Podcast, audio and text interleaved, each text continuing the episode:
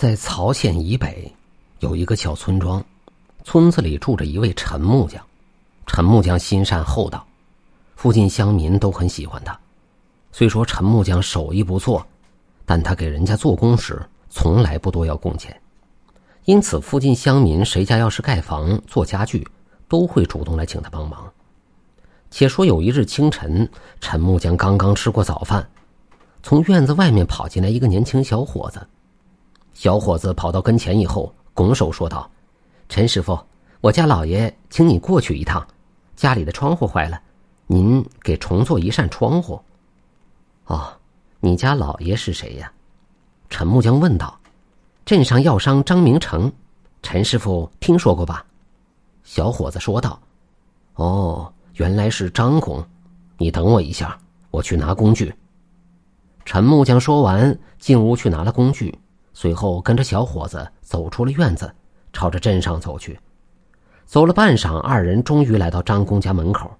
张公此时正站在门口，见陈木匠以后，张公赶忙拱手上前说道：“哎呦，陈师傅，快请进来。”陈木匠作揖还礼，跟着张公进了院子。走了一会儿，他们来到厢房处，张公指着一扇破烂的门窗说道：“陈师傅。”这本是一间闲置的厢房，多年未曾住人。我侄儿要来家中暂住一段时间，可这扇窗户实在是破烂不堪。陈师傅，您给重新做一扇吧。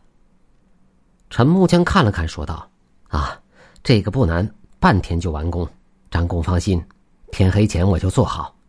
那就有劳陈师傅了。”说完，张工朝着陈木匠拱了拱手，随后吩咐家仆。将木材等材料搬了过来，陈木匠拿出工具开始忙活起来。正如陈木匠所讲，打制这扇窗户并不算难事。黄昏时候，陈木匠将新窗户安装好。张工看后十分满意，就想多给他一些工钱。可是陈木匠并没有多收钱，这让张工对他格外赞佩。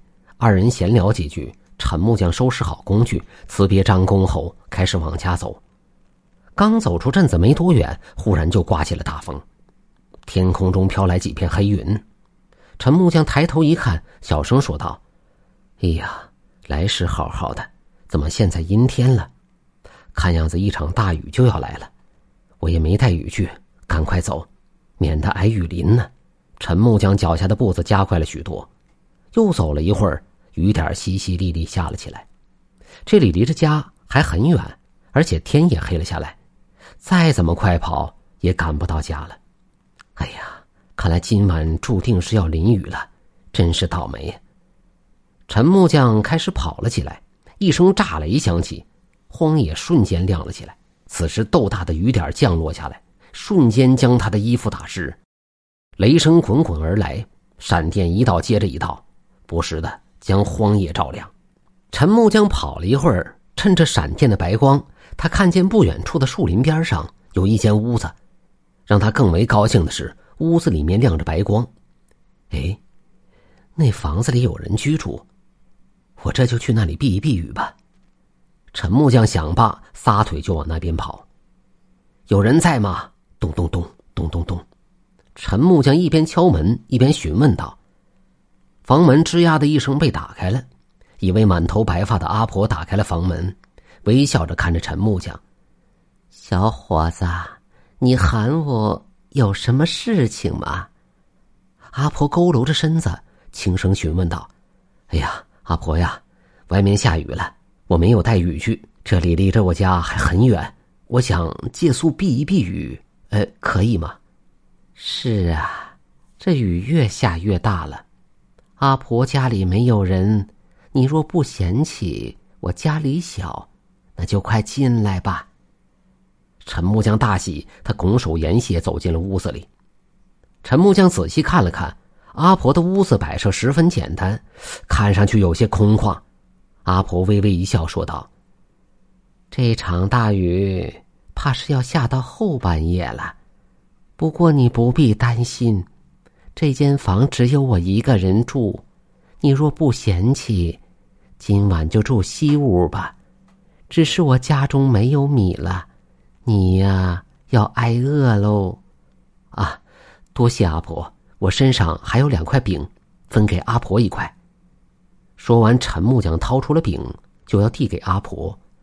阿婆摇了摇头，说道：“阿婆不饿，你自己留着吃吧。”说完，阿婆转身朝着东屋走去了。陈木匠来到西屋，一屁股就坐在了木床上。忽然，木床的一侧塌陷下去，他险些摔倒。陈木匠起身看了看，发现这张木床的两条腿已经折断，床板也开裂了。哎呀，这如何能休息啊？陈木匠弯着身子仔细查看，发现坏掉的地方不是很严重。他在堂屋里找来两块木板，拿出工具开始修木床。叮叮当当的声音引起了阿婆的注意。阿婆走了进来，见到陈木匠正在修床，于是询问道：“你是木匠啊？”阿婆，在下正是木匠。哎，这张木床啊，已经坏了，我给您修一修，一会儿就好了。阿婆可没银子给你呀？嘿，不收工钱。阿婆肯收留我在此借宿避雨，我十分感激。为您修床是我力所能及的事儿，我岂能找您要工钱呢？阿婆走过来看了一看，惊讶的说道：“小伙子，你的手艺不错。呀，年纪轻轻就这样，真是难得。”很快，这张木床就修好了。陈木匠果然没有向阿婆索要工钱。阿婆与他闲聊几句之后，转身回东屋睡觉去了。陈木匠宽衣解带，倒头睡了。这场大雨一直下了一夜，一直到第二天早上才停。陈木匠起得很早，拿起工具就要与阿婆告别，可是东屋里并没有人。哎，那位阿婆去哪儿了？就在他疑惑之时，阿婆推门走了进来。陈木匠上前躬身说道：“阿婆，您注意身体，我回家去了。多谢阿婆昨晚收留我。”阿婆微笑着看着他，忽然表情一变，说道：“小伙子。”你怕是有灾祸临头，记住阿婆的话，不管是谁张罗你，到家别喝酒，切记，切记呀！陈木匠听得一头雾水，赶忙追问缘由。阿婆没有理睬他，慢慢的回屋去了。真是奇怪，为什么阿婆叮嘱我到家别喝酒呢？陈木匠想不明白。带着疑惑朝着家里走去，到了家门口，陈木匠推开了院门，发现菜地里有许多杂乱的脚印。父亲对这片菜地很是精心，根本不会让人进到菜园里，就连父亲进出时都格外小心。眼下菜园里怎么会有如此多的脚印呢？陈木匠觉得奇怪，于是开始大声的呼喊父亲。很快，父亲跑了出来：“爹。”菜园里被人踩了，你知道吗？啊，无妨，快进来。我昨日去镇上买了一些好酒，一会儿咱爷俩喝点酒。喝酒？陈木匠突然想起临别时阿婆对他的嘱咐。阿婆有言在先，叮嘱我到家不要喝酒。今日父亲如此反常，居然要与我一起饮酒，这太奇怪了。陈木匠起了疑心，跟着父亲进了屋里。你快去拿碗筷，爹去拿酒菜来。父亲回屋后，拿着酒菜出来了。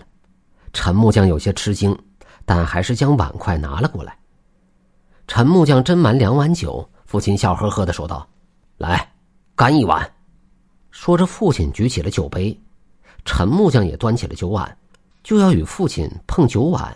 就在此时，他故意手一抖。酒碗滑落下来，摔在了地上，一股紫色的烟冒了出来。陈木匠瞪大眼睛看着父亲，大声呵斥道：“你是谁？为何要害我？”“哼哼，小子，你倒是很聪明啊！”父亲的模样渐渐消失，随后一个面目狰狞的狼妖显现出来。原来是狼妖，我爹爹在哪里？你自身难保，还问你爹干啥？拿命来吧！狼妖说完，朝着陈木匠就袭了过来。陈木匠赶忙躲闪，顺手拿起了奔子，就挡在了身前。狼妖再次袭来，一掌打在奔子之上，却被硬生生的弹了回去。那是什么武器？狼妖吃惊的问道。陈木匠没有回答，拿着奔子就冲了出去。狼妖不敢怠慢，开始躲闪起来。陈木匠见他如此惧怕奔子，不依不饶的追着狼妖打。狼妖看准时机，突然转身，伸出利爪朝着陈木匠的面目袭来。陈木匠猝不及防，眼看着利爪就要到了面门处，陈木匠心里咯噔一下。此时他已经来不及躲闪了。就在电光火石的一瞬间，狼妖的利爪被飞来的东西给打中，一下子弹开。狼妖大吃一惊，转过头一看，门口站着一位满头白发的阿婆。嗯，金湖圣母，你怎么在这里？狼妖吃惊的问道。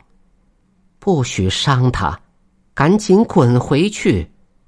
阿婆怒斥道。狼妖害怕不已，朝着阿婆和陈木匠连连道歉。随后腾空而起，灰溜溜的逃走了。你父亲在柴房，他并无大碍。阿婆说道。陈木匠跑到柴房，父亲果然在这里。他被绑了手脚，堵住了嘴。爹，你没事吧？哦，没事。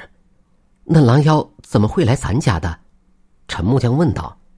父亲则把事情的真相说了出来。原来在几日前，陈木匠回家的路上。从小狼眼皮子底下救了一只狐狸，那只小狼不肯罢休。陈木匠拿起木棍将小狼赶走。小狼回去向狼妖诉苦，狼妖为给小狼出气，这才找上门来，将父亲捆绑藏了起来，目的是要加害陈木匠。而这一切早已经被金湖圣母得知，他在树林旁变换出一间房子收留陈木匠避雨，临走时还特意嘱咐陈木匠到家别喝酒。不过金湖圣母不放心，一路跟来，暗中保护陈木匠。当看见他遇到危险时，金湖圣母果断出手，这才救了陈木匠。